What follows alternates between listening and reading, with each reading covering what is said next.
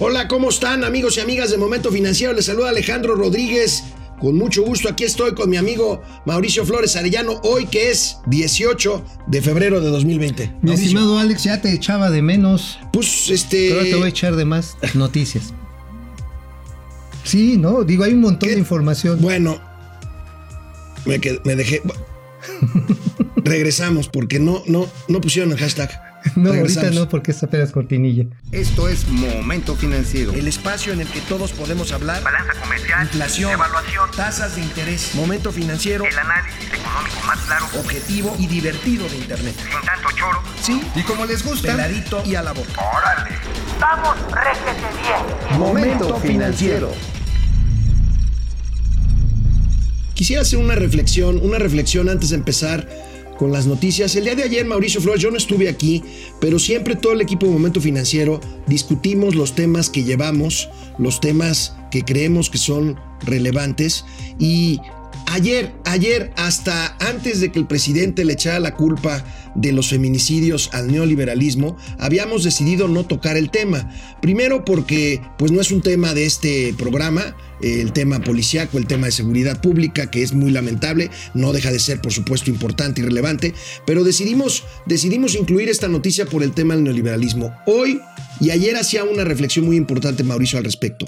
Hoy Hoy me quiero referir otra vez a este tema, al tema de la niña, de la niña Fátima, porque amigo, el periódico El País, el periódico español El País, publicó un duro, un duro editorial hoy en su edición en contra de la política o de la no política del gobierno mexicano para combatir para combatir los feminicidios. Ayer tú hacías la reflexión sobre, sobre las políticas económicas y bueno, ante este muy duro, muy duro editorial del país, el presidente de la República hoy contestó lo siguiente. Quienes apoyaron el régimen de corrupción, de injusticias, de privilegios, ahora están inconformes. Estaba yo leyendo un editorial del periódico El País de España cuestionándonos.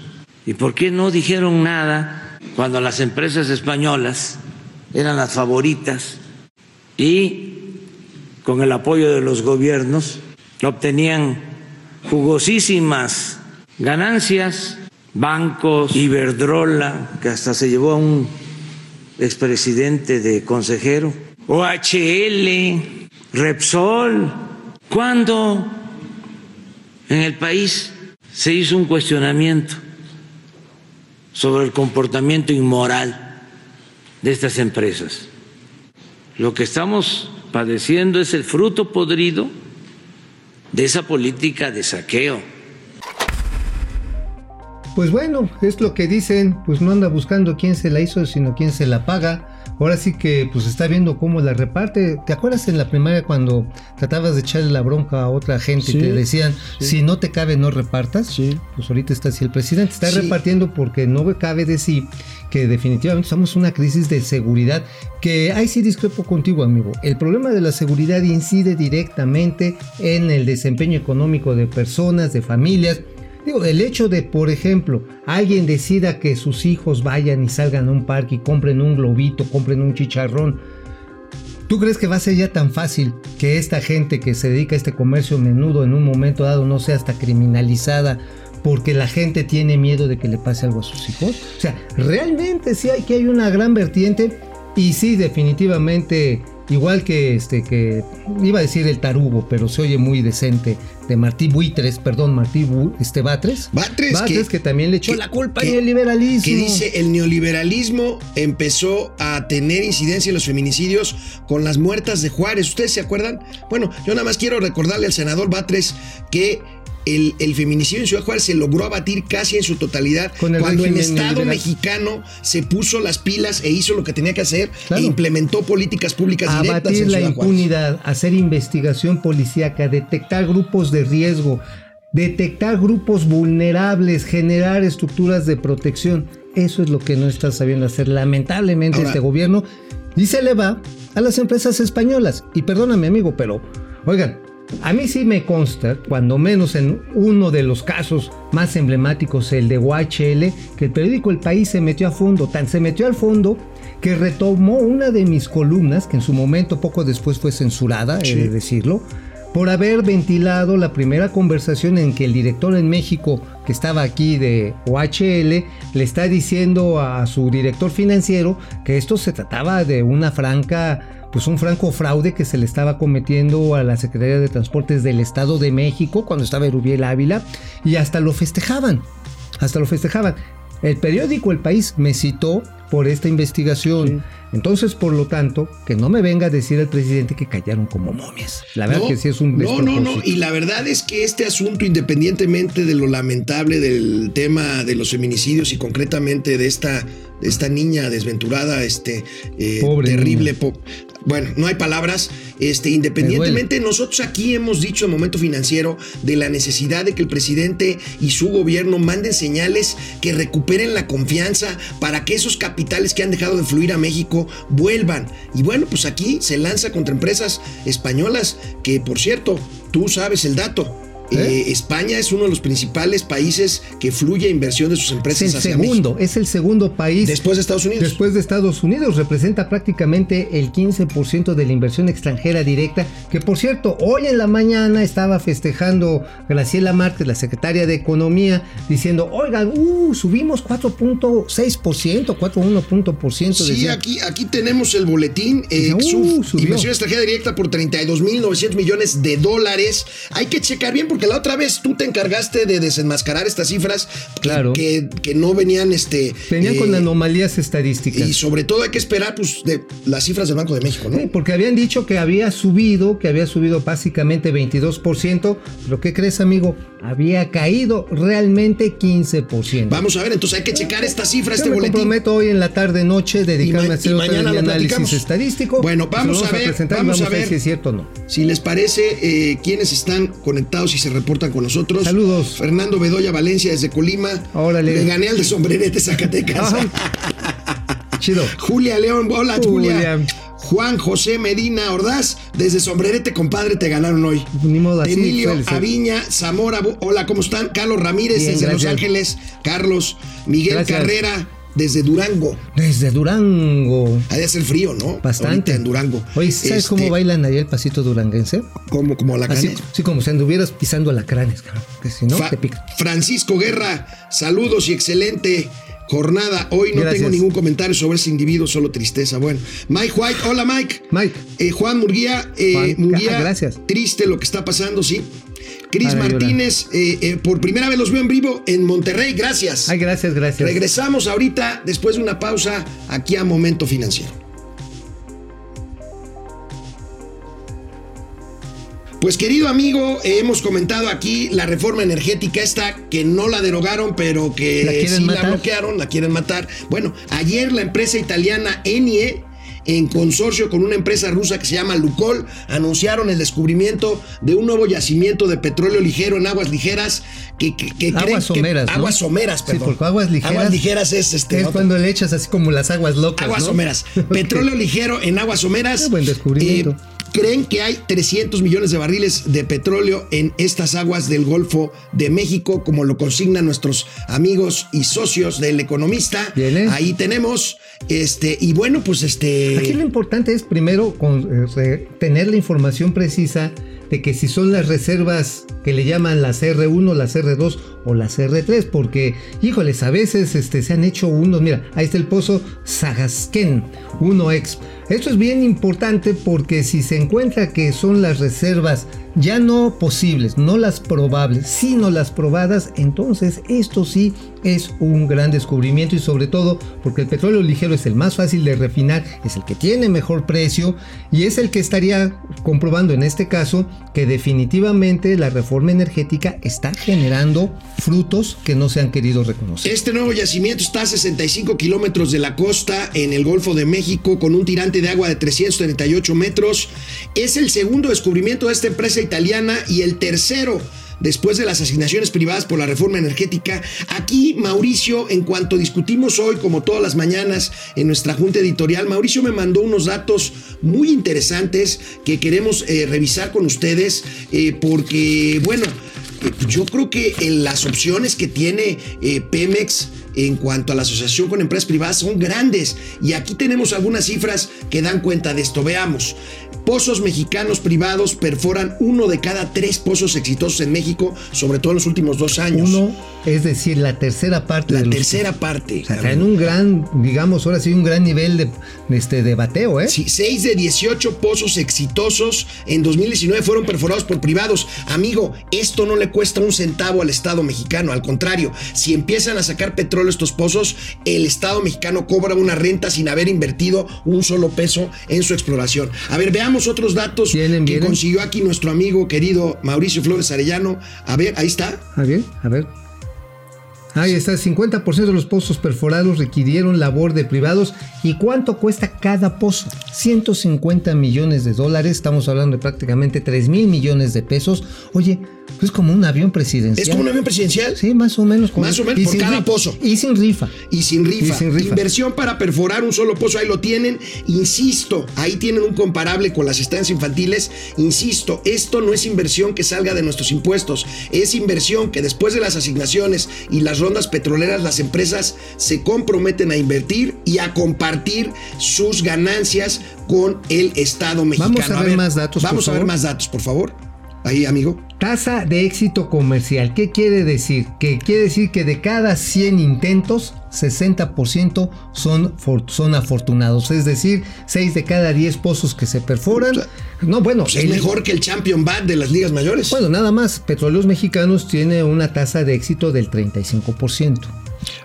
Obviamente, digo, obviamente también recibieron datos no, geológicos no queremos ser malinchistas, pero es una realidad. Las empresas privadas tienen recursos que el Para- Estado mexicano no tiene para poder invertir en Ajá, exploración. Y podrían decir, bueno, lo que pasa está en que a las empresas este, extranjeras les dieron la pechuga en la reforma energética. Lamento decirles que no es así, porque el 80% de los campos petroleros de este país quedaron reservados en la ronda cero a petróleos mexicanos. Tenemos más datos este, de estos. Ahí está, amigo. Ahí está, el sistema energético que suma inversiones públicas y privadas da resultados, tanto así que lo que podemos tener ya como dato comprobado por la Asociación Mexicana de Empresas de Hidrocarburos es que a final del año pasado se extrajeron en promedio diarios 42 mil barriles de petróleo y que la expectativa al cierre de este sexenio será haber aportado cerca de 280 mil barriles, 280 mil barriles Amigo, pero diarios. el discurso oficial va en contrario. Quieren construir una refinería nueva, la están construyendo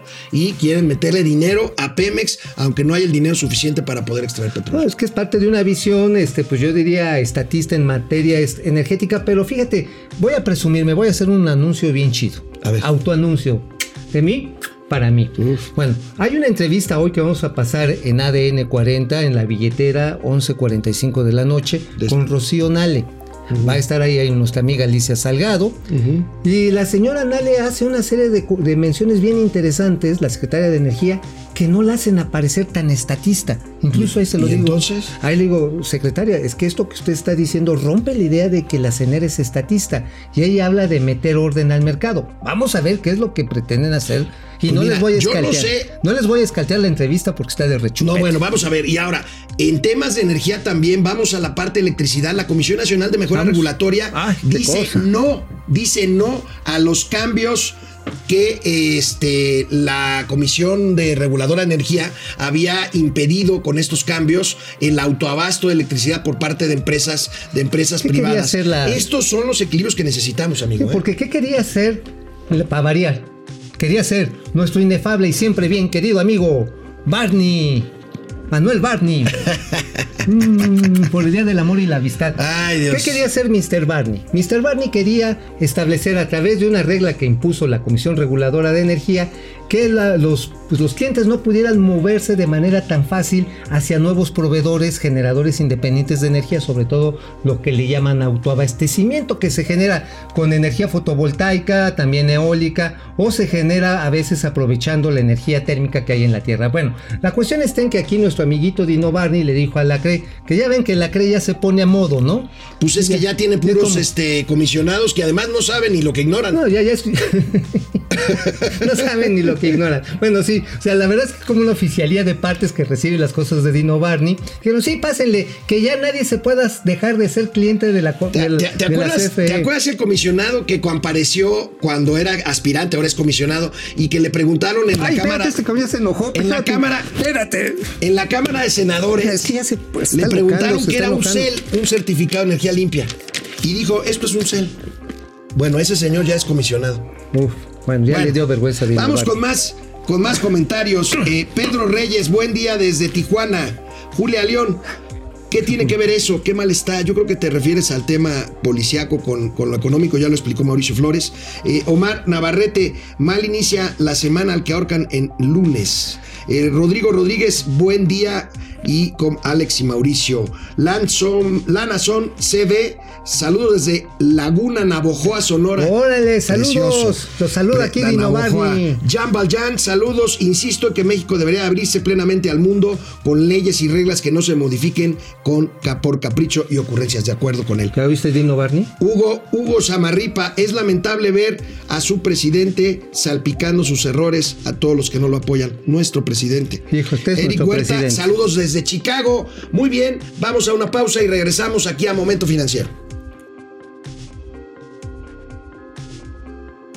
Ayer, amigo, tuvo lugar en la Arena Oye, Ciudad de México. Oye, dice, dice Manuel Barney, Manuel Barney que ya no estás fregando. ¿Te mordió? Sí, me agarró aquí el cogote.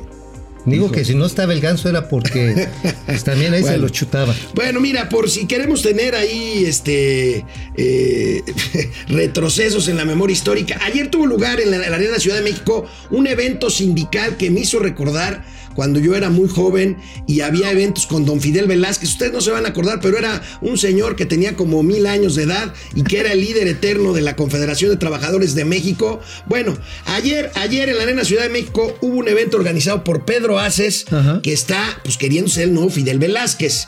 Tenemos ahí un video de los aspectos de la tiburrada Arena de la Ciudad de México. ¿Eran puros ¿Puros qué? Acarreados? No. No, a ver, eran miembros. Ahorita te platico porque a ver, sí. a ver, vamos a ver a los miembros.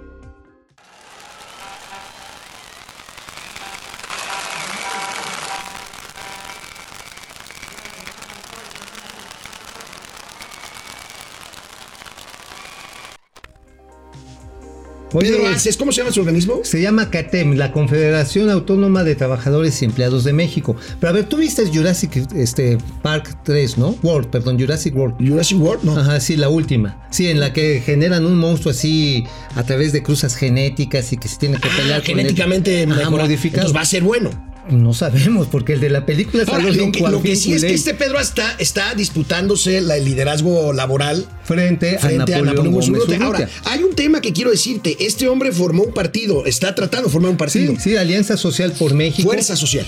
Ah, Fuerza Social por México. Oigan, por cierto, es bien sintomático. El presidente López Obrador estuvo en este evento. Sí. Nunca ha ido a uno de Napito. No. Dos, nunca ha ido al de otro organismo sindical. Y obviamente esto es un espaldarazo a lo que es su movimiento, su movimiento sindical. Ahora, Y probablemente su partido, ¿no? probablemente su partido. Más bien yo diría que se está generando, eh, digamos, ahora sí que la cobertura política, porque pues tampoco le ha gustado mucho que digamos a López Obrador este relajo que se traen en Morena, ¿no? De que es Yetkuel Sí, contra sí, Berta sí. Luján y salen las noches de cuchillos largos y están disputando uno con otro los poderes. Bueno, la cosa está en que CATEM eh, concentra muchos trabajadores precisamente del área del outsourcing.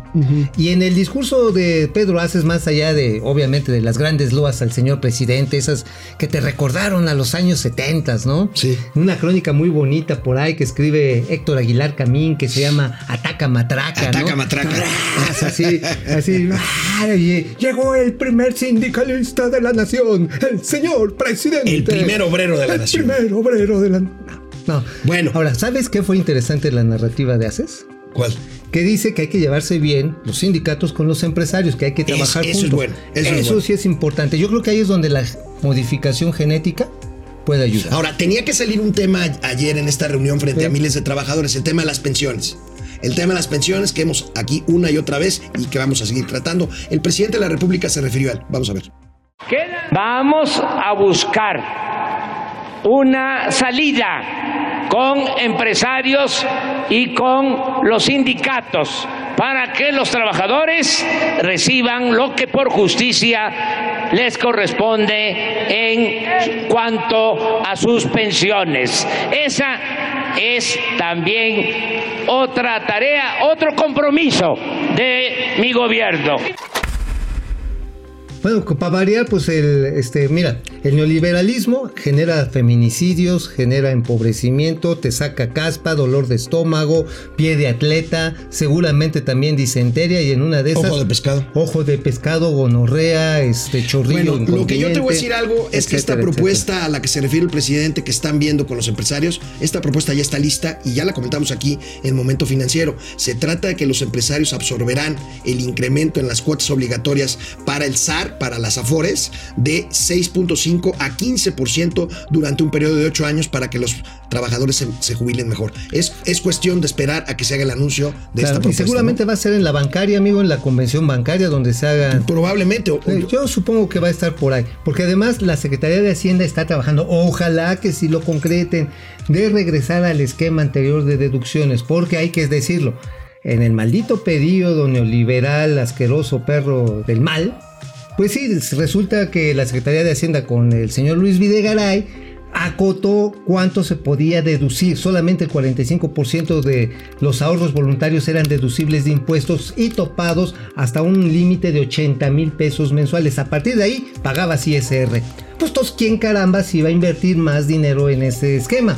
Bueno, lo que sí les puedo asegurar es que se está analizando por parte de Arturo Herrera y sus subsecretarios, el señor Gabriel Llorio, está el director de Infonavit ahí metido también, el de Fobiste, de que sean deducibles y que se amplíe el rasgo de ahorro voluntario. ¿Por qué? Porque amigo, con todo y que le metan una lana a los empresarios, si no llegamos a cuando menos un 20% del ingreso este, De retorno, de- de, de de- reposición, de Sí. reposición, vamos a ser en muy poco tiempo un país de viejitos. Yo pobres. creo que aquí el mensaje es que hace falta una reforma a pensiones y parece que sí, yo sí veo que este esquema puede llevar a un incremento actualmente la tasa de, de respaldo, eso, ¿cómo se llama? Bueno, lo que cobras, porcentaje de tu, de tu sueldo último como pensionado puede llegar a 60, 60, 60. 60%. Que no sería- Y por que ya eso no sería mismo- mal. Y por eso mismo, independientemente de los moditos, digamos así, setenteros de la, de la CATEM, pues déjame decirte que a final de cuentas no está mal,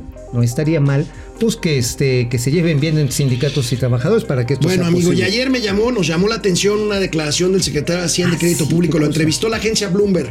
La agencia Bloomberg la entrevistó y el secretario dijo que hay claramente margen de maniobra para que el Banco de México base- baje todavía más sus tasas.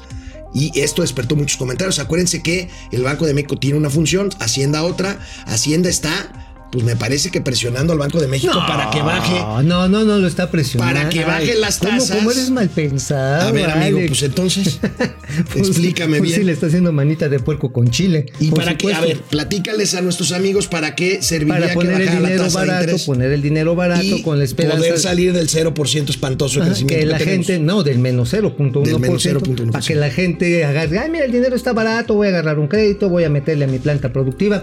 Repito, si las tasas de interés bajan mucho y no aumenta el crédito, estamos auténticamente en una trampa de la liquidez. Así que aguas, ¿eh? O sea, bajar las tasas per se no necesariamente hace que el crédito suba, ¿eh? No, bueno, vamos a ver, este, y bueno, ya para, para irnos, eh, José G. Olivares, no golpeen a Barney, es el dinosaurio favorito de los Chairos. Sí, sí, pero el canijo sí es bien agresivo, ¿eh? Eduardo Martínez eh, de Dallas lo saluda. De ayer te saludó desde también, Dallas. sí, sí, sí, saludos. Omar Navarrete, no soy de sombrerete, pero sí soy de Sinaloa. Eso. Lichi. José Figueroa, es increíble ver tanta pasmosidad en este gobierno, no da una y ninguna. Carolina sí. Estrella de la Mañana me recuerda los discursos de López Portillo, sí, a mí también. Bueno, Vámonos. mañana traemos otros temas que ya no alcanzamos a tocar hoy, la agroindustria, en fin, mañana nos vemos aquí en Momento Financiero. Vamos, réjete bien. Momento financiero.